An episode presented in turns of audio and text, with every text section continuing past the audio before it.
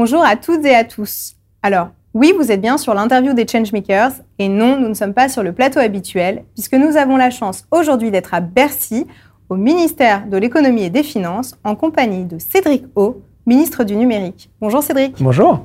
Alors Cédric, est-ce que tu peux nous dire avec tes mots ce qu'est une licorne? Alors, c'est assez intéressant parce qu'en en fait, tout le monde parle de licorne, mais personne n'a la même définition. Et, d'ailleurs, on voit euh, dans les classements, dans le nombre de licornes, il y a toujours des définitions un peu différentes qui aboutissent à des nombres différents. On peut dire que, grosso modo, ce sur quoi tout le monde est d'accord, c'est que ce sont des entreprises euh, qui sont possédées par des capitaux privés, c'est-à-dire que des entreprises qui ne sont pas en bourse, qui valent plus d'un milliard d'euros. Et après, il y a, grosso modo, nous, ce qu'on considère, c'est que les entreprises doivent être euh, nées après l'an 2000 pour pouvoir être considérées comme euh, comme licorne. Mais il y a des définitions qui, euh, qui varient un peu. Ce qui met tout le monde d'accord, ce sont des entreprises qui ne sont pas cotées et qui valent plus d'un milliard d'euros. Alors du coup, je me pose une question. Euh, quel est l'enjeu finalement pour un pays comme la France d'avoir des licornes? Et à quoi on s'expose si on n'en a pas? Alors, pourquoi est-ce que c'est important? C'est une très bonne question. je pense qu'il faut prendre deux pas de recul pour comprendre pourquoi c'est important. Si on regarde par exemple les dix plus grosses entreprises internationales, dans, le monde, les dix plus grosses entreprises, il y en a huit qui font partie de l'économie qu'on dit de la tech, c'est-à-dire du numérique ou de la technologie plus euh, globalement. Il y en a six qui n'existaient pas depuis 2020, euh, il y a 25 ans. C'est-à-dire que six des dix plus grosses entreprises du monde n'existaient pas il y a 25 ans.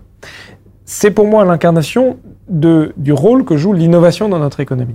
C'est-à-dire que le monde est dominé, l'économie est dominée, mais notre vie quotidienne est aussi dominée. On le voit à travers les outils qu'on utilise, euh, comme les boîtes mail, les téléphones portables, les réseaux sociaux, par des entreprises qui sont de jeunes entreprises, relativement jeunes, on va dire, qui sont très innovantes.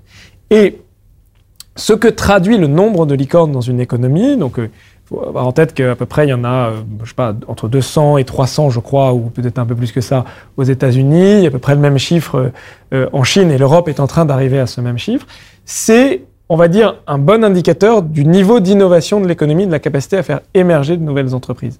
Et donc, dans le fond, plus on a de licornes, plus ça veut dire que notre économie est innovante. Plus notre économie est innovante, plus on a de la chance, on a des chances dans à l'avenir de faire partie, d'être parmi les économies les plus compétitives et donc d'avoir de la création d'emplois. C'est à plusieurs bandes, mais c'est un bon indicateur de la performance d'une économie à long terme et donc de sa capacité à créer de l'emploi.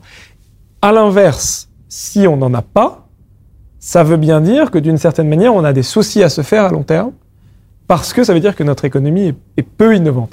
Et j'ai l'habitude de, de, de, de, citer cet autre chiffre qui est que, en moyenne, les entreprises du CAC 40 ont aujourd'hui plus de 110 ans. Leurs comparables anglo-saxons, leurs comparables chinois ont en moyenne moins de 20 ou 30 ans. Ce qui veut dire que notre économie a été bâtie par des innovateurs au 19e siècle et au 20e siècle. Et que ce qu'on n'a pas trop réussi depuis lors, c'est de renouveler ce tissu entrepreneurial. C'est pour ça qu'on a besoin de licorne aujourd'hui. Alors c'est très intéressant ce que tu dis, d'autant plus que si on suit un peu l'actualité, on a vu ces derniers mois émerger énormément de licornes en France. Euh, la question qui me vient, c'est euh, finalement, puisque tu es un peu derrière tout ça, quelle a été ta stratégie, quelle a été la stratégie de l'État euh, pour arriver à rajeunir cet écosystème? Alors, je ne pense pas qu'on puisse dire que tout dépend de moi, mais je pense que ce qu'on peut dire, c'est que derrière l'attention particulière qui a été donnée à l'innovation on va dire, par euh, les gouvernements d'Emmanuel Macron depuis 2017, il y a une vision de l'économie, en tout cas une, conception de ce qui se passe et des dynamiques à l'œuvre. Et je crois que ça vient de la discussion qu'on avait juste avant, c'est-à-dire de se dire, dans le fond, euh, l'économie européenne était en perte de vitesse parce que toutes les très grandes entreprises qui ont fait la réussite et la, prospérité de euh, l'Union européenne, en fait, n'ont pas vu de successeurs émerger. Et donc, les cycles de l'économie, c'est que il est normal que des entreprises durent longtemps, mais il faut qu'il y ait des renouvellements parce que ça montre que c'est euh, innovant. Et qu'on avait raté une partie des, démarches, précédentes.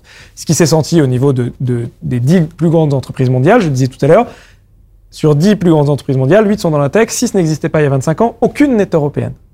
Et donc, c'est en gros l'indicateur d'une forme de déclassement en cours.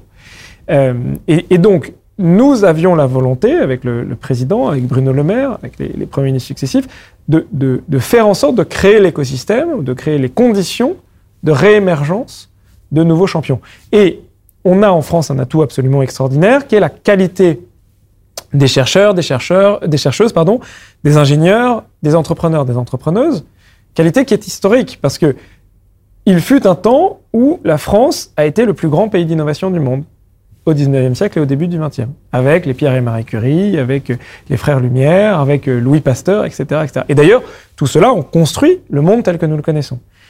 Mais que, pour plein de raisons, notamment parce que la France, en matière de euh, fiscalité euh, du capital, en matière de marché du travail, n'avait plus créé le monde, ou en tout cas l'écosystème ou l'environnement qui permettait à ces entreprises d'innover, euh, à ces entrepreneurs pardon d'innover, eh bien une partie d'entre eux partait aux États-Unis, une bonne partie d'entre eux d'ailleurs. C'est pour ça qu'une partie de nos prix Nobel est partie aux États-Unis. C'est pour ça qu'aujourd'hui, quand on regarde les patrons des grandes entreprises euh, américaines du numérique, les patrons de l'intelligence artificielle sont quasiment tous français, mais ils ne sont pas en France. Et que donc, si on recrée en France un environnement fiscal, euh, en matière de euh, droit du travail, en matière aussi de messages, c'est-à-dire de dire à ces gens-là qu'ils étaient importants, eh bien, on avait tous les atouts pour s'en sortir.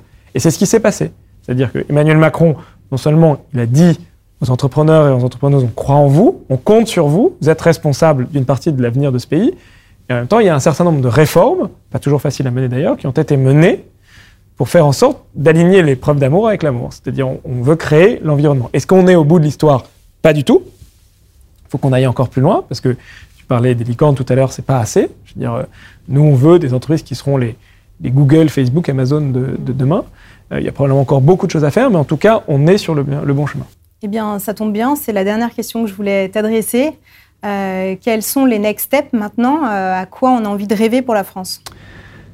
Alors, ce que, ce que j'aimerais, c'est deux choses. C'est un, je pense qu'il ne faut pas se contenter de ce qu'on a. C'est-à-dire, on, a la capacité d'avoir des géants de l'innovation en, Europe et en France, et ça doit être l'objectif. Et, une licorne, c'est très bien, une entreprise qui vaut un milliard d'euros, c'est très bien, il faut juste avoir en tête que euh, Google, Facebook, Amazon, ça vaut 1000 milliards d'euros. Donc on, veut demain avoir une entreprise qui vasse 10, 20, 100 milliards d'euros. Pas pour la, beauté de la capitalisation financière, ça dans le fond on s'en fiche, mais parce que c'est un indicateur de la création de valeur et donc de la création d'emplois ce gouvernement a fait de la création d'emplois et de la capacité à, revigorer l'économie française l'alpha et l'oméga de ses politiques. Et donc, c'est un moyen à destination de cette fin. Et par ailleurs, ce que j'aimerais, c'est que nombre de ces futurs champions, et, ce sera le cas parce que on le voit, soient dans des secteurs qui offrent des solutions aux grands défis qui sont les nôtres. Si on prend euh, tous les défis de sociétaux sur le, sur le climat, sur les inégalités, sur euh, la question de l'alimentation, sur la question de la santé et du vieillissement de la population, on a besoin de beaucoup plus d'innovation. On a besoin d'offrir de nouvelles solutions. On a besoin que ces entreprises, elles soient à la fois fournisseuses de solutions pour résoudre ces problèmes et en même temps que ça crée de la valeur économique.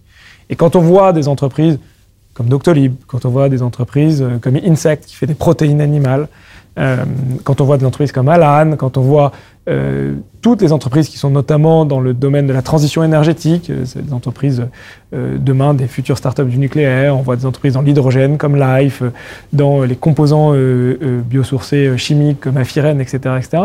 Ce sont potentiellement nos futurs champions, mais qui ne créent pas que de la valeur économique, qui créent aussi de la valeur environnementale, la valeur sociétale, de la valeur sanitaire, etc. etc. Et donc, j'ai ce double souhait, un, qu'on puisse se réaffirmer comme une puissance technologique et comme une puissance économique dans le domaine technologique, mais également que ce soit des entreprises françaises qui participent de la réponse aux grands problèmes de notre, de notre temps. Eh ben, merci beaucoup Cédric pour ton temps. Ben, c'est moi, merci beaucoup. Et alors pour tous ceux qui nous ont écoutés, si vous avez aimé cette interview et que vous souhaitez découvrir d'autres interviews de Changemakers, eh bien c'est possible en vidéo ou en podcast sur toutes les bonnes plateformes. À bientôt.